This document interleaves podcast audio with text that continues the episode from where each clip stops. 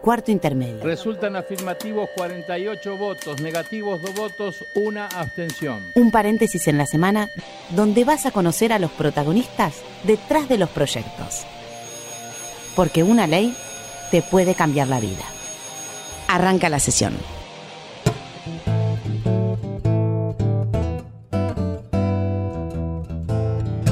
Hola, hola, hola, ¿cómo andan? Bienvenidos a Cuarto Intermedio.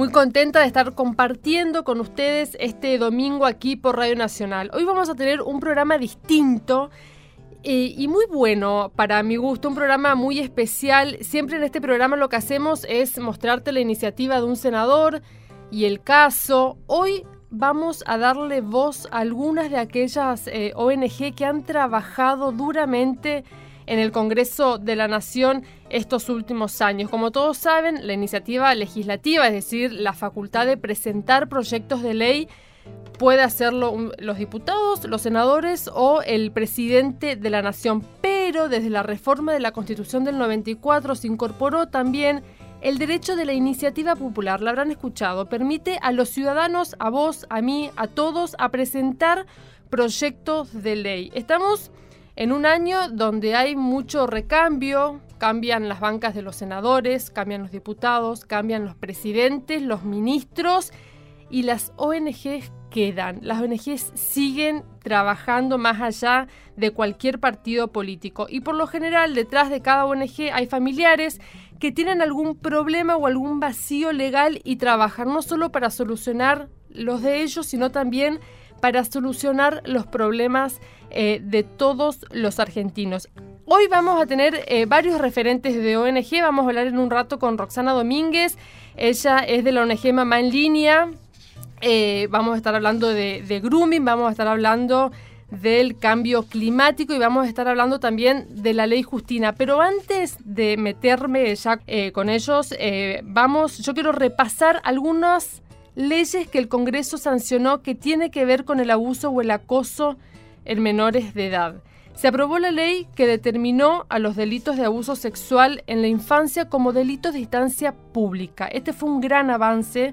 Antes recordemos que eran distancia privada, lo que obligaba al Estado, frente a una denuncia, tener que pedir autorización a los progenitores o a los tutores o a los encargados de los niños y las niñas, teniendo en cuenta que el 80% del abuso en, menores de edad está dentro del núcleo familiar. El lugar puede ser el lugar eh, más de mayor protección para los niños, pero también de mayor riesgo. Y uno de cada cinco chicas y uno de cada trece varones son abusados sexualmente antes de los 18 años. Y por eso también quería recordar la ley que se sancionó en el 2018 que fue en realidad la modificación de la ley de abuso sexual de menores para respetar los tiempos de las víctimas. Es por eso que hoy, por ejemplo, Telma Fardín o tantos otros adultos pueden denunciar los abusos que sufrieron en la infancia. Se estima, escuchen esto, eh, que de cada mil abusos cometidos, solo 100 son denunciados. De cada mil abusos cometidos, solo 100 son denunciados. Y solamente uno o dos llegan a la condena. Y esto es un proceso de muchísimos años, siete años aproximadamente. Y como último, la ley que penaliza la tenencia de pornografía infantil. No quería dejarla fuera. Antes solo se penalizaba la producción y distribución. Entonces, al momento de, allanar eh, una casa y encontrar material pornográfico de niños o niñas, no tenían prueba de que lo producían o eh, que, lo, que lo distribuían. Entonces no podían hacer nada. Este fue un gran avance y esta, por ejemplo, es la ley que ayudó en la que se respaldaron en el caso del médico del Garraham. Y ahora sí, dicho todo esto, vamos a meternos de lleno en el grooming porque también se creó el 13 de noviembre como el Día Nacional de la Prevención y la Concientización del Grooming. El grooming es el acoso o el abuso sexual de un adulto a niños y niñas menores de edad a través de Internet. Hola Roxana, ¿estás ahí? Hola Flor, ¿cómo te va? Muy bien, un gusto poder hablar nuevamente con vos. Muchas gracias, escucharte me emociona todas esas leyes que vas nombrando, ¿no? Que tienen que ver con, con uno, con nuestra lucha y la verdad que sí, se emociona mucho. Totalmente. Se, logró hacerlo. Estoy hablando con Roxana Domínguez, ella es presidenta de la ONG Mamá en Línea. Eh, su hija cuando era menor de edad sufrió grooming y cuando yo les decía al comienzo del programa que son familiares que se ponen al hombro la ONG y se ponen al hombro no solamente la problemática que les pueden estar pasando en su familia, sino también vienen a solucionar la problemática que muchos argentinos eh, podemos llegar a vivir. Em, ¿Cómo fue tu caso, Roxana? Si bien muchos ya lo conocemos, me gustaría que, que lo vuelvas a contar. Sí, mi nena fue contactada a través de por las redes sociales. Estamos hablando del año 2009, donde mm. el desconocimiento era mucho mayor todavía. Nosotros como padres, en este mundo digital, en esta era digital, metimos internet a casa sin tener la más mínima idea de esta conexión eh, al mundo y vos es como que vos metés la llave ah, de tu casa, de tu puerta y la haces entrar y la verdad que sufrimos un montón, desconocíamos que el delito se llamaba grooming, la contactaron bajo un perfil falso de hombre y resultó ser una mujer. Mm. En, el, transcurso hemos sufrido un montón, extorsión, y a la hora que vos tenés que denunciar, nos encontrábamos con un vacío legal. Sana, vos me, decías recién que quien acosó a tu hija por internet estaba en México. No había ley nacional, menos eh, ley internacional. ¿Cómo hiciste? la, verdad es que busqué los medios como para poder encontrarla, para saber quién estaba acosando a mi hija en ese momento, a través de, bueno, de María Isabel Christensen, que trabajaba en Amnistía Internacional, me fui interiorizando eh, en otras leyes. En México sí había, con respecto a lo que era distribución de pornografía infantil, ella tenía algunas fotografías eh, que habían pasado, que habían logrado sacar, y busqué los medios como para poder denunciar y mostrar qué es lo que había se hizo, a ver, en ese momento era un montón. ¿Tu hija había mandado fotos? Sí, ya, habían ya le habían sacado fotografías. ¿Y de qué tipo? Y, sí, con contenido sexual. Ok. Eh, ¿Tu hija tenía cuántos años? Sí, 13 años. 13 años. Y era muy difícil lo de la tenencia, entonces arrancamos por la captación ¿no? del adulto hacia un menor. Y llevamos ¿no? el proyecto eh, a la Cámara, que en primer momento, en el 2011, ya lo, lo lleva la senadora Buensorno, y después hasta el 2013, digamos, recién se trató en diputado, eh, logramos que el 13 de noviembre se sancione eh, la ley. Pero hoy con el tiempo vemos que también ellos tenían y cargaban desconocimiento de lo que era la problemática y tenían que analizar un montón de cosas. Y sí, nos llevó ocho meses. Y la verdad que el paso eh, por la Cámara a mí me despertó esta conciencia ciudadana. Ya nada me alcanza. Cuando vos peleas contra un delito que tiene que ver con el abuso en la infancia, eh, es muy difícil después detenerte, porque hay muchos huecos todavía y hay muchas cosas eh, por cambiar y modificar. Roxana, uno, uno de cada tres eh, niños y niñas afirmaron haber vivido una situación incómoda en Internet y el 37% dijo que sus padres no están al tanto de los perfiles o de los amigos que ellos tienen en redes sociales. ¿Cuál es la manera de equilibrar, digamos, la libertad de la criatura que no se sienta eh, observado por los padres y por el otro lado, bueno, que los padres sí tengan un control sobre lo que los chicos hacen en Internet. ¿Cómo hacemos para equilibrar eso? El diálogo es fundamental con nuestros hijos. Mira, yo entendí que Internet es un espacio libre y público donde cualquier persona tiene acceso a los muros de nuestros hijos. Entonces estamos hablando de eso, los papás tenemos la responsabilidad y la obligación de conocer, mm. eh, entender los riesgos que se corren en la tecnología, son los mismos riesgos que tenemos en la vida real a diario, el día a día. Roxana, como, como para ir cerrando, no quiero dejar de hacerte esta pregunta para todos aquellos que nos están escuchando. ¿Qué tenemos que hacer cuando estamos frente a un caso de grooming y qué no tenemos que hacer? Sobre todo no borrar eh, absolutamente nada, eliminar ni cuando ya está siendo acosado tu hijo recibió alguna propuesta que no corresponde, eh, hacer las denuncias correspondientes. El 0800-222-1717 a nivel nacional, que lo pueden eh, realizar la denuncia ahí o, lo buscan en cualquier medio. Después sentarnos a hablar con nuestros hijos, no sentir miedo. Una de las cosas que yo en principio sentí cuando me abrazó este dolor fue el miedo a lo desconocido. Eh, mm. Y hoy si bien tenemos muchísimas herramientas para poder denunciar y contenernos, sobre todo eso, no sentir miedo. Si con un clic entraron, con un clic salen.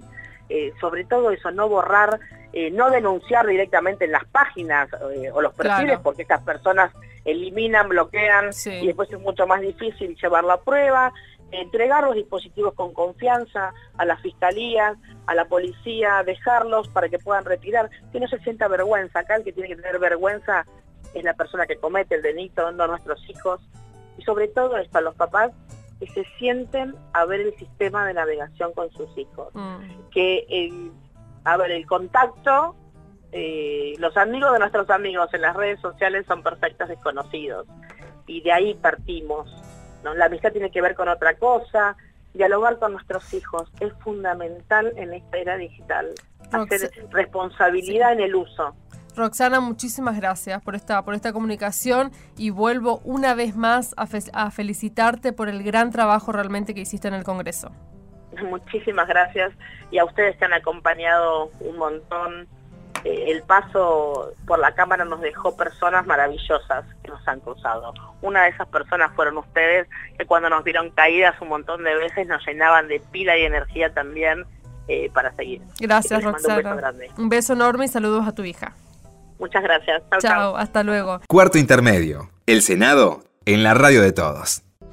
Y ahora sí continuamos en cuarto intermedio este domingo aquí por Radio Nacional en este programa sumamente especial donde le vamos a dar la voz a aquellas ONG que han trabajado muchísimo en crear proyectos para el bienestar de todos los argentinos. Y ahora vamos a hablar con Bruno Rodríguez del movimiento Jóvenes por el Clima, porque en la última sesión ordinaria en diputados aprobaron la ley de presupuestos mínimos para la, adaptación y la mitigación al cambio climático. Y esta eh, ley y esta lucha la milita gente joven en el mundo entero, son imparables, tienen sueños, ganas y muchísimas convicciones. Hola Bruno, ¿cómo estás?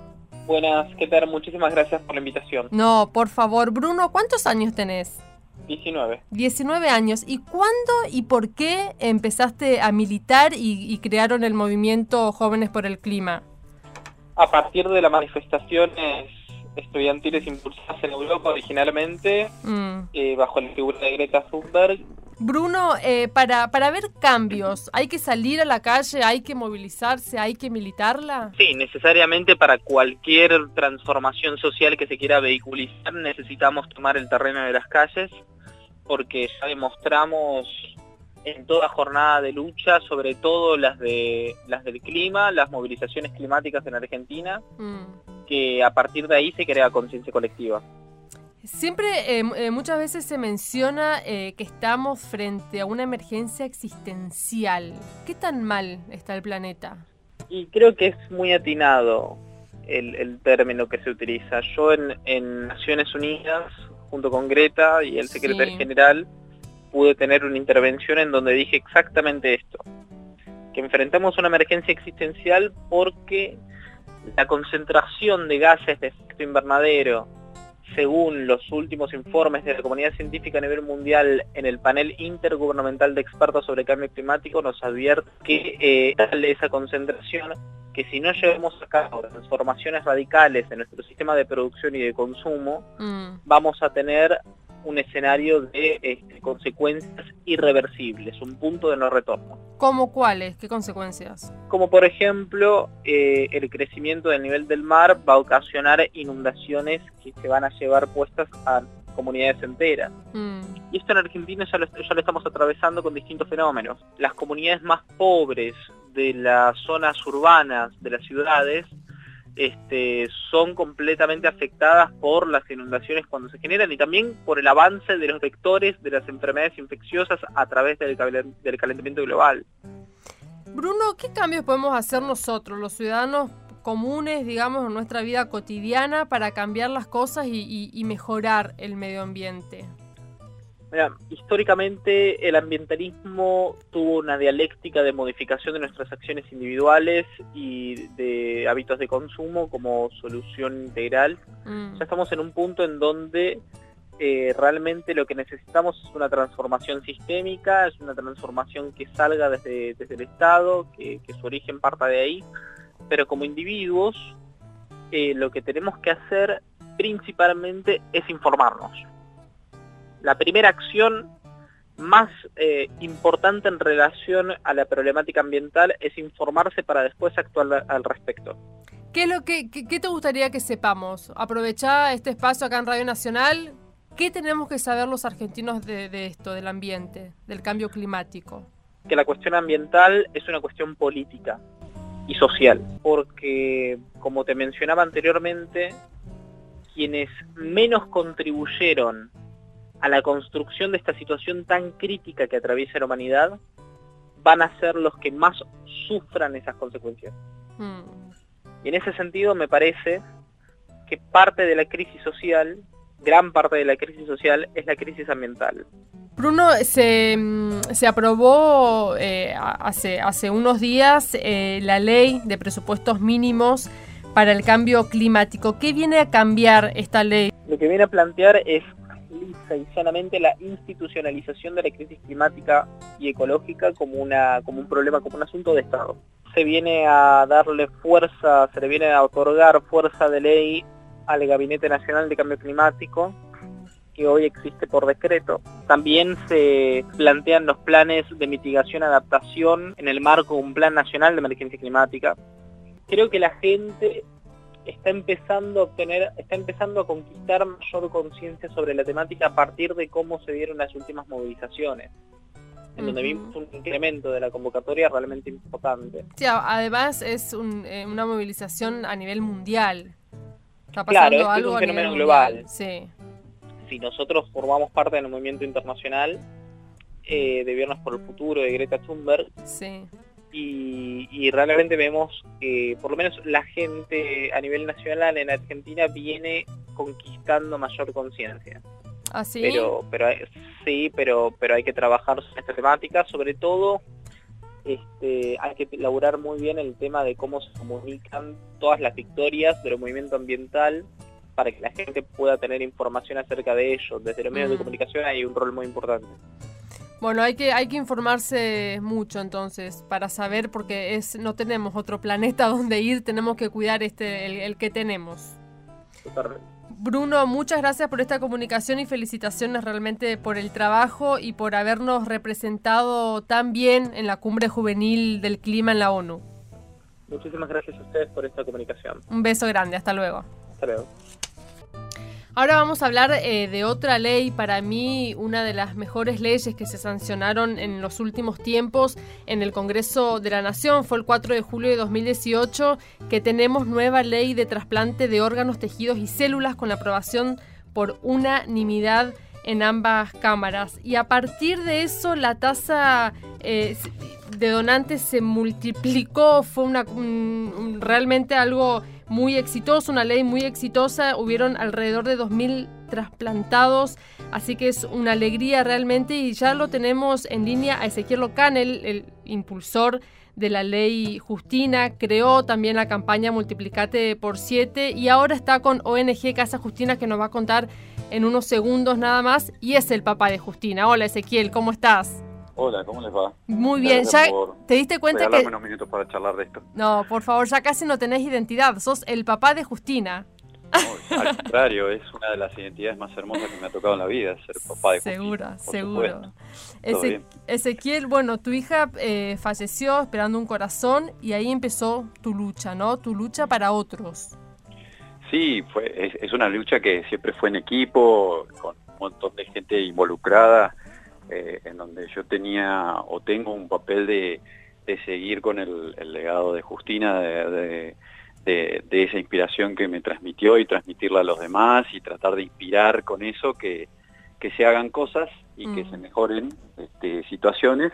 Y bueno, lo, hermoso de poder recordarla, más allá de todo lo que duele, mm. eh, es no solamente esos 12 eh, años que, compartimos, sino y sobre todo también todo lo que se fue logrando después, que reitero, es, un equipazo que fuimos armando de acuerdo a la ocasión y, que hoy, este, por ejemplo, tiene, como vos bien decías, del 2018 al 2019, los tres primeros meses del 2018 con respecto a los tres primeros meses del 2019, el 2019 hubo 60% más de donantes y trasplantes.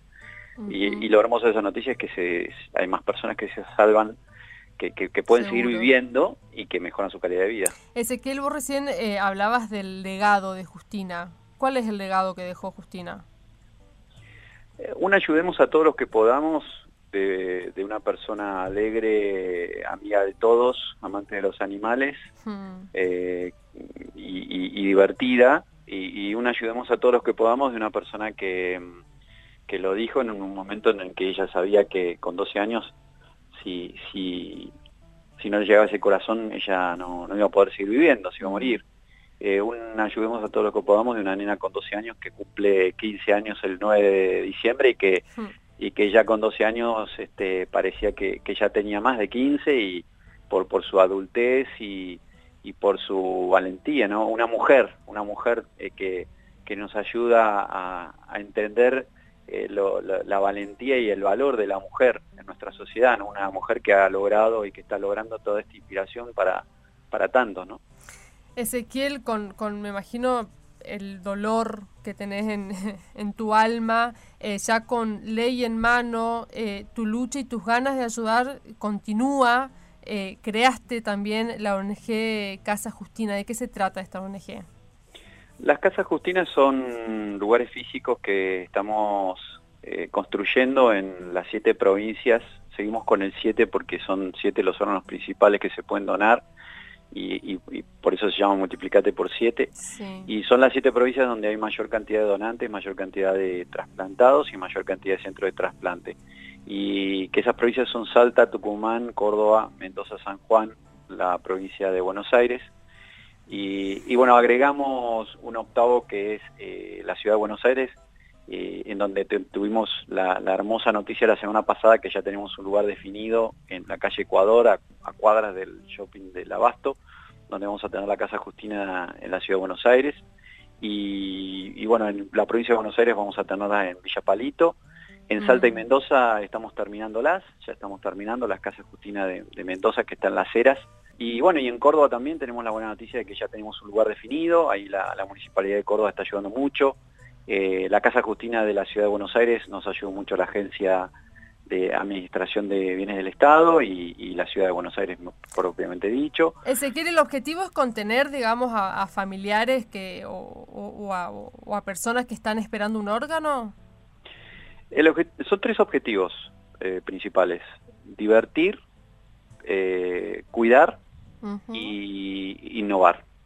El, de divertir es la personalidad de Justina, cómo lo vamos a hacer con, terapia con animales. Las casas Justina están todas en terrenos, salvo la de Ciudad de Buenos Aires que está dentro de la ciudad, pero están todos en terrenos rodeados de, verde, con, animales. Eh, lo estamos haciendo a través de una asociación civil.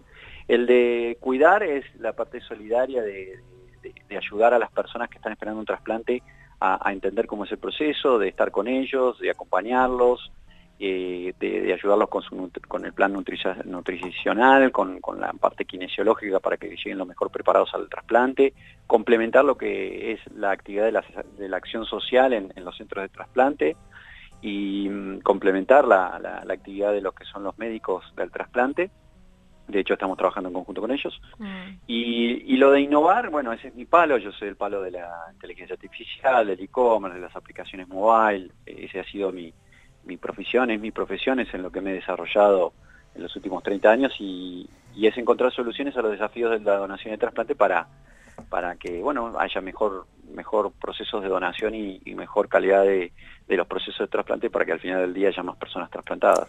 Eh, seguir trabajando en, mejorar la donación de trasplante te hace sentirte un poco más cerca de, Justina o calmar un poco al menos el dolor de su pérdida? Sí, por supuesto. Eh, yo siento que, que bueno, que si que yo, yo no la puedo abrazar, no la puedo besar, no la puedo, no, no, no, no, no, este, no, la puedo escuchar reír, cantar, eh, y bueno, todo ese, todo ese dolor que tengo trato de, de combatirlo, de ganarle con, con el amor que, recibo de todo lo que estamos haciendo con el equipo que mm. armamos para las Casas Justina y, y, de dar, este, ver sonrisas en otros chicos o en otros adultos, pues las Casas Justina no tienen un rango etario, no, no, no es para chicos o para adultos, es para todos. No es una, la Casa Justina es, una, es un proyecto que estamos haciendo en conjunto con empresas, ciudadanos y el Estado y, no está emparentada o, asociada o, aliada con un centro de trasplante particular, sino que vamos a trabajar con todos y, en todo el país. Es un proyecto nacional, es un proyecto argentino que, nace de, la ley, que también está pensado para complementarla. Eh, y por supuesto, sí, todo lo que estamos haciendo me, ayuda muchísimo a, poder seguir teniéndola. Después sigo disfrutando de mis otros hijos, de Seferino, de Cipriano y, bueno, de Clementino que nació hace dos meses. Tres meses. Ezequiel, em, eh, yo te quiero felicitar realmente en nombre acá de, de, todo, de todo el equipo de Cuarto Intermedio por el trabajo que ustedes hicieron. Eh, es emocionante realmente verte tanto a vos como, como a Paola y a tus hijos, siempre acompañándolos dio más conciencia social esta ley. Había que cambiar radicalmente el pensamiento y el accionar de los argentinos y lo lograron. Así que yo de corazón los quiero felicitar.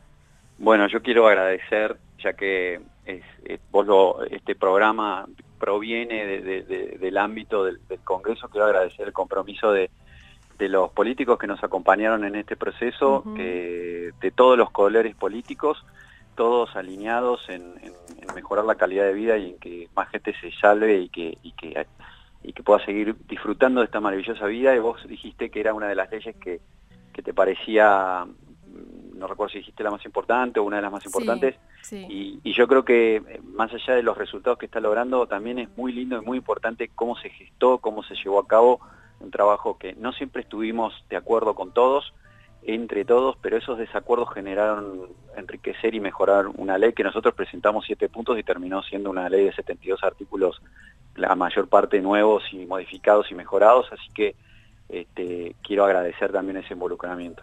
Gracias, Ezequiel. Un beso enorme. Un beso grande. Hasta luego. Así pasó Ezequiel Locane, el papá de Justina, que junto a Paola, la mamá de Justina, impulsaron este proyecto de ley, por supuesto, con la ayuda del senador Juan Carlos Marino.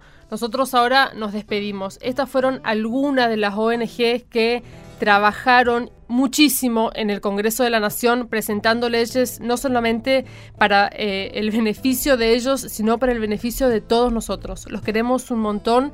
Esto fue Cuarto Intermedio por Radio Nacional, la radio de todos. Los y las que hacemos cuarto intermedio somos, en la conducción, Florencia Corregido y Mariano Castro. En la producción y edición, Paula Rojo y Sonia Buller. Este programa fue producido por el Senado de la Nación desde la Biblioteca del Congreso.